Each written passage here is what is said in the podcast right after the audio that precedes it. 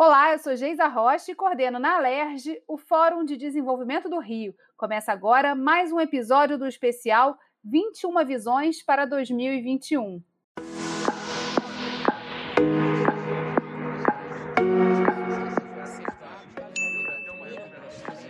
Dizem os especialistas que a gente entrou no século XXI pela dor com a pandemia. E por isso, 2021 tem um fator muito importante aí, que é justamente o de reunir reflexões sobre quais vão ser as agendas prioritárias para o desenvolvimento do Estado do Rio de Janeiro. E para ajudar a gente a pensar sobre o Rio, o Fórum está reunindo e convidando especialistas e pensadores e pessoas que atuam no campo é, para poder trazer essas reflexões à tona e ajudar a orientar políticas públicas e novas ações. Hoje eu estou aqui com o economista e pesquisador da Fiocruz, Carlos Gadelha. Oi, Carlos, tudo bem?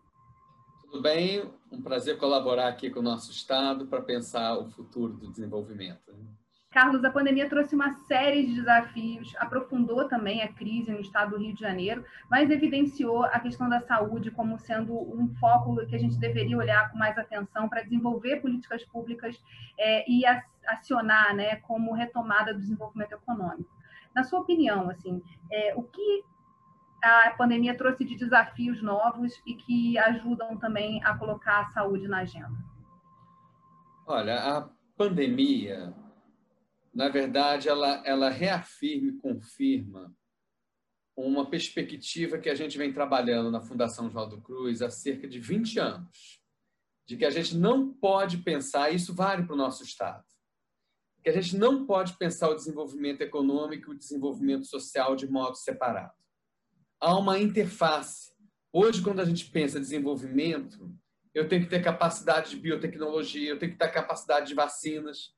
Eu vou brincar aqui, você pode não saber, mas a, o Rio de Janeiro vai ter, com um projeto de produção em Santa Cruz, o maior complexo industrial de produção de biotecnologia em saúde da América Latina. Isso é futuro.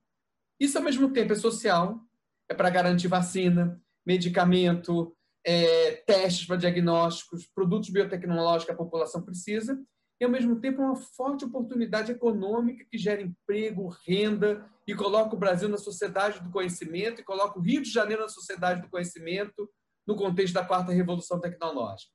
Então, acho que a pandemia ela mostra de modo muito claro e evidente que nós não podemos separar ter política social compensatória e política de desenvolvimento econômico e tecnológico para uma estrutura produtiva atrasada.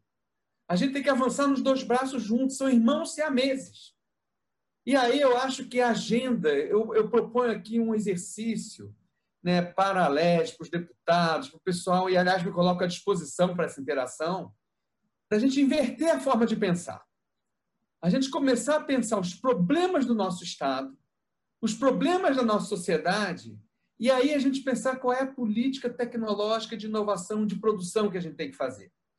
É um pouco é, é, é, é partir da necessidade para a oferta e não da oferta para a necessidade. E aí eu acho que o Rio de Janeiro, eu vou dizer assim, eu tenho uma visão é, que a gente não pode perder o ânimo, perder a alegria. Assim, o Rio de Janeiro ele tem um potencial de contribuir para a demanda social único.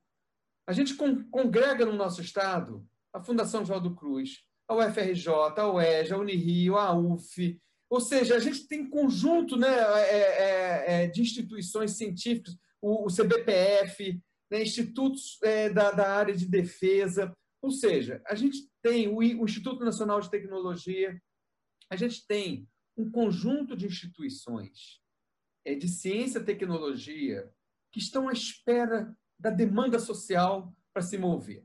Se mostrou muito claramente que a capacidade brasileira, seja da COP na UFRJ, seja da Fundação João Cruz, é, se mobilizou muito rapidamente para produzir pesquisa, para produzir inovação. O Rio vai ser a sede, provavelmente, né, da vacina produzida em maior escala e mais inovadora do mundo para enfrentar a Covid. Isso é uma lição, mas não é lição apenas para a saúde. É uma lição a gente tem que olhar, então eu digo, vamos mudar o óculos.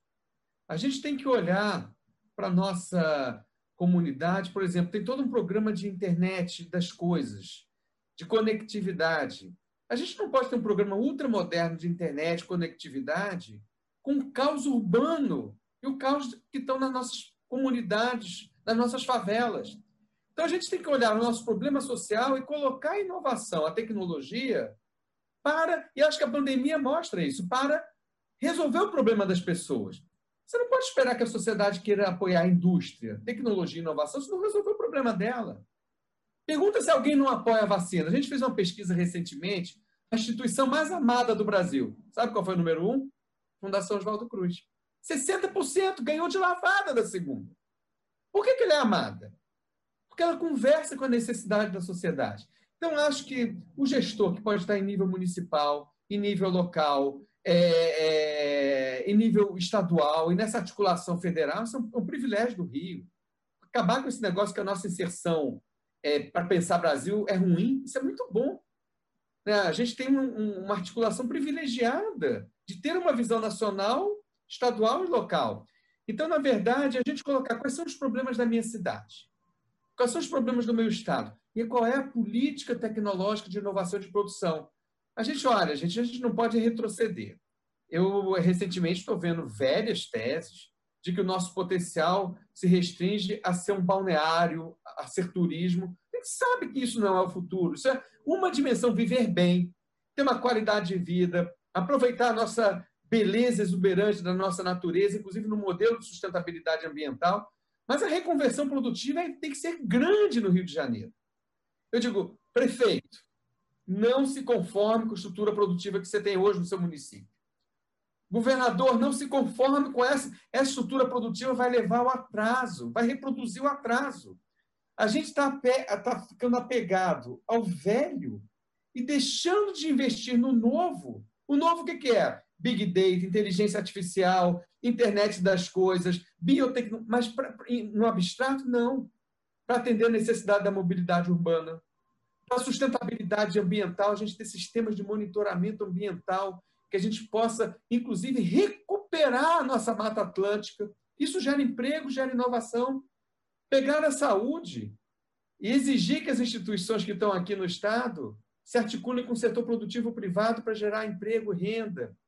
Enfim, eu acho que a pandemia nos coloca um novo paradigma para pensar o desenvolvimento que é necessário nessa questão, a Fiocruz tem um papel muito importante. Você falou aí né, de ser a instituição mais amada numa pesquisa recente, porque também reconhecida por essa atuação no território, né? Onde ela está, é, as pessoas que estão em volta sabem o que, que é o prédio, o, o, que as pessoas fazem lá, elas têm conexão e conseguem também ter programas para interagir. As pesquisas estão, estão, estão no campo, né?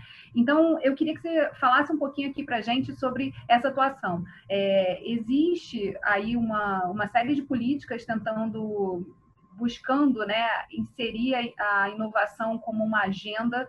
A gente tem no estado do Rio de Janeiro esse potencial instalado de reunir aí acho que por metro quadrado não tem nenhum lugar no país que tenha essa é, tantos centros de pesquisa, universidades é, próximas, pessoas, pessoas, pessoas formadas com mestrado, doutorado e que a gente não pode deixar sair daqui, quer dizer, ir para outros espaços. Como é que a gente faz para estimular que essa inovação aconteça, que as empresas estejam caminhando mais é, juntas, que elas consigam vislumbrar é, possibilidade, por exemplo, de é, contratar mais serviços da universidade? Como a gente faz essa ponte? A, a pandemia também ajudou a, a diminuir essas barreiras, a, a, abrir mais esse campo é, de atuação em parceria, na sua opinião? Geis, eu acho que ela colocou de modo concreto a necessidade de fazer. Mas eu acho que tem uma política importante, que também deve ser encampada pelo Poder Legislativo. A gente tem que descriminalizar a inovação e a coragem. Né? Ou seja, se coloca no mesmo. Ou seja, o gestor público hoje está tá com medo da caneta. Tá, se fala do apagão da caneta, todo mundo fala, meu CPF. Ou seja, a gente tem que punir o mal feito, mas permitir que a criatividade, e a área pública tá, tem muita criatividade. Olha os professores das universidades, os médicos que estão no SUS, tudo isso é servidor público. Né? A gente tem. Então, o empreendedorismo público se complementa com o empreendedorismo privado. Não existe empreendedorismo privado se não, não tem um ambiente público é, favorável à inovação. O, o, o, inovador não pode ter risco de ser preso por estar fazendo coisa boa para o país. Se está fazendo mal feito, isso é outra história. É outra história. Então, acho que existe uma agenda, e aí acho que é, é, é muito focado, a sua pergunta é muito boa, porque a agenda da inovação tem que estar articulada com uma agenda produtiva. O Rio de Janeiro tem que voltar a produzir produtos sofisticados. As empresas farmacêuticas estão fechando, ainda bem que a Fiocruz está aqui. Estão fechando as empresas de alta tecnologia. A gente não pode cair na maldição do petróleo. E a gente sequer arrecada o que deve com o nosso petróleo. A gente sabe disso. Tá? A maldição dos produtos naturais. E eu vou dizer, e essa coisa simplista, como se o Rio fosse um pequeno, um pequeno estado que pode ser só um estado de turismo e de, e de não, ele é um estado de, de, turismo, é um estado, mas que ele tem que ele tem que ter vigor econômico. Então a inovação, ela não é só do mundo da ciência. Tem que ter empresa, tem que atrair produção qualificada para o Brasil, tem que pegar nova geração de tecnologias e ter um, um programa sustentável de startup, de trazer empresas médias e empresas grandes e que se articulem com as demandas sociais. Isso é básico. Né? Eu digo, a gente tem que falar com o nosso povo. Isso é verdade. É democrático.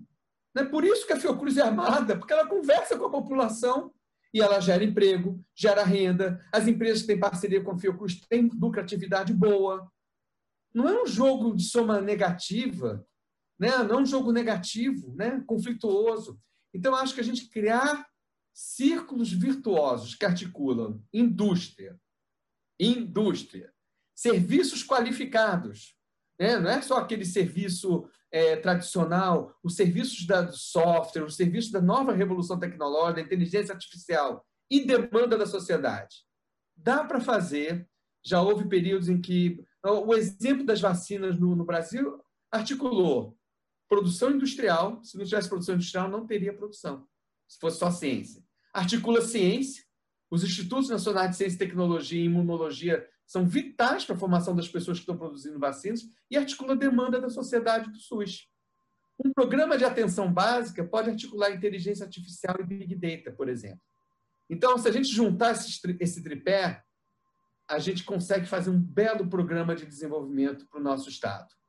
Tecnologia, ciência, inovação, produção e demanda social. Só para fechar, assim, mas eu acho que é um ponto importantíssimo disso, né? Para que a gente possa fazer é, esse prédio é, crescer, é necessário trabalhar muito bem a base. A saúde é um ponto importantíssimo, né, para que a gente possa garantir que a, popula a população mais jovem esteja atendida e possa é, chegar a atingir os níveis de longevidade que a gente já vê acontecer, mas também tem a questão da educação. É, como é, os aprendizados gerados e os desafios né, da, da falta de acesso à educação nesse período de pandemia podem ser vencidos a partir também desse, de, desse potencial inovador inovador que o Estado do Rio de Janeiro tem nas suas universidades e no conhecimento que ele tem é, espalhado pelo seu território? Olha, a educação é chave. Como eu te falei, por trás disso tudo que eu estou falando estão as pessoas. Elas têm que ter qualidade de vida, têm que ter educação. E eu acho que a gente tem que usar as plataformas virtuais não como superação do contato, que sempre será necessário, vamos voltar a ter esse contato, é fundamental na formação da pessoa. A gente não pode criar uma sociedade partida, fragmentada, onde as pessoas veem o outro e se assustam. O jovem tem que gostar do convívio. E aí o nosso Estado permite isso. Ele é um Estado bom de viver, né? Então, acho que a gente. Mas a gente usar essas plataformas tecnológicas para é, viabilizar a educação, para fazer um amplo programa de acesso digital das nossas, das nossas crianças, dos nossos jovens. Senão a gente cria uma iniquidade na educação imensa. Então a gente tem que dar um. Olha, de novo, eu dou um choque digital, eu estimulo produção, estimulo a indústria, a universidade fica presente. E aí tem uma coisa, Geisa, só para que eu não queria deixar, o amor à ciência, difundir para os jovens o amor à ciência. Eu queria oferecer a Fiocruz, em nome da presidente Nízia Trindade Lima, visitem a Fiocruz. A gente, tá, a gente quer descer da torre e mostrar para essa juventude, a gente já tem uma atividade linda de museu da vida, de mostrar o valor do conhecimento e da ciência para os nossos jovens. Os nossos jovens ficarem aqui, se tornarem cientistas e terem empregos qualificados num setor produtivo mais qualificado para o nosso Estado. Então, educação, é, amor à ciência e compromisso com a sociedade e com a produção local é fundamental para o nosso desenvolvimento. Eu acredito. Obrigada, Carlos, por ter aceitado o convite de estar aqui conosco, é, ofertando né, essa reflexão que tem que ser conjunta para que a gente possa construir novos amanhãs. É um prazer estar contigo nessa jornada e a gente com certeza vai se encontrar muito mais Obrigado. vezes aqui na Alerj.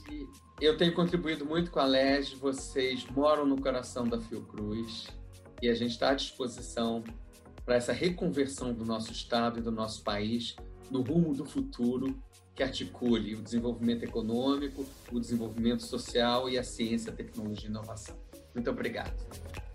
Nossa conversa vai ficando por aqui. Muito obrigada, Carlos, e obrigada a você, ouvinte. No próximo episódio, nosso convidado é Renato Regazzi, gerente de grandes empreendimentos do Sebrae Rio. Nós conversamos sobre os potenciais do Estado e a necessidade de colocar o encadeamento produtivo na agenda do Rio de Janeiro. Eu, se fosse você, anotava aí e não perdia por nada. Siga o podcast Quero Discutir Meu Estado nas principais plataformas de streaming. E não esquece de seguir o Fórum de Desenvolvimento do Rio nas redes sociais. Estamos no Twitter, Instagram, Facebook e LinkedIn. Até mais!